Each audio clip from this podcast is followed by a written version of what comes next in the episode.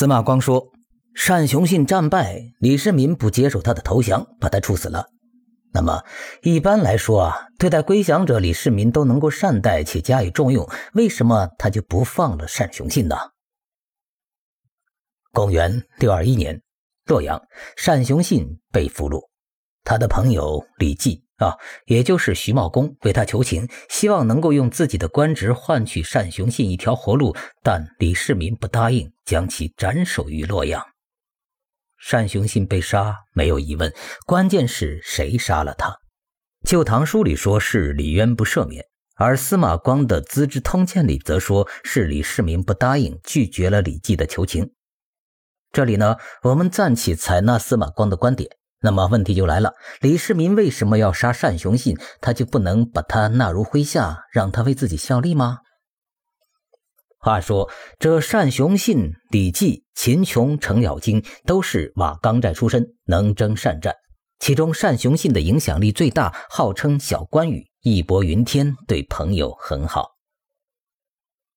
另外三人李绩、秦琼、程咬金，李世民都重用了他们，让他们带兵征战，且都位列凌烟阁二十四功臣。而单雄信非但无缘立功，连性命都不保。让我们分析一下，李世民之所以杀单雄信，估计有以下原因。首先吧，这单雄信呐不靠谱。虽然说他对朋友很好，对于君王则谈不上忠诚。在乱世之中，改换门庭很常见，秦琼、李绩、程咬金无不如此。但单雄信就比较特殊了。开始呢，单雄信、李绩跟随翟让率领瓦岗军，后来翟让主动退位，让李密主持大局，李密则借助宴会除掉了翟让。当时李绩就反抗，而且即便是身负重伤，也不轻易屈服。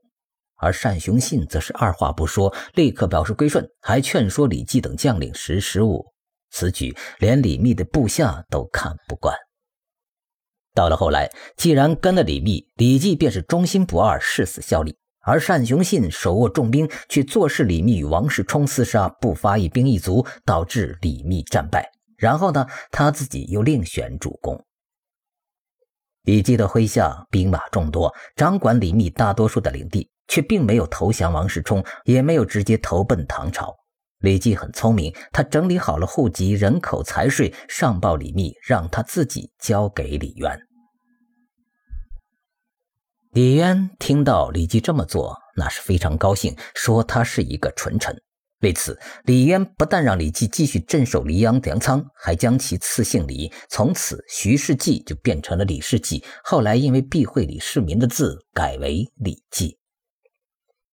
而相对来说，单雄信的表现就不好了，至少他的态度不行。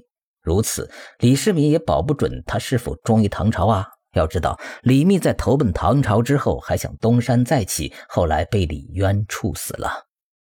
另外还有一点就是，单雄信曾经差点刺中李世民，且天下大势已定，单雄信也没赶上好时候。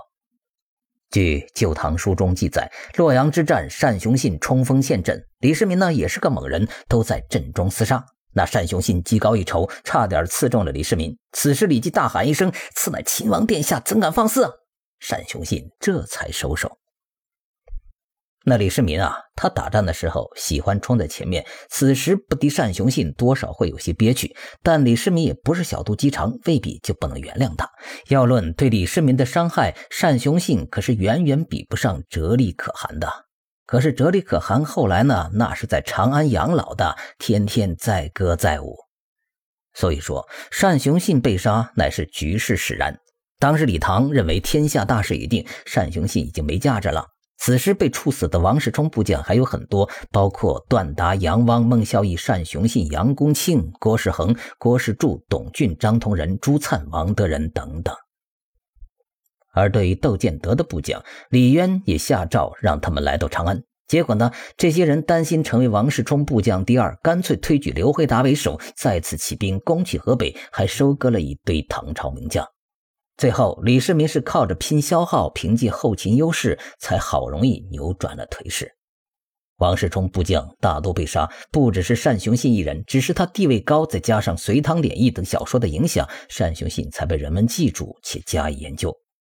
而有意思的是，单雄信被俘虏时，当年的瓦岗寨的朋友们只有李绩为他求情，虽说不成功，却又愿意照顾他的家人，让他们衣食无忧。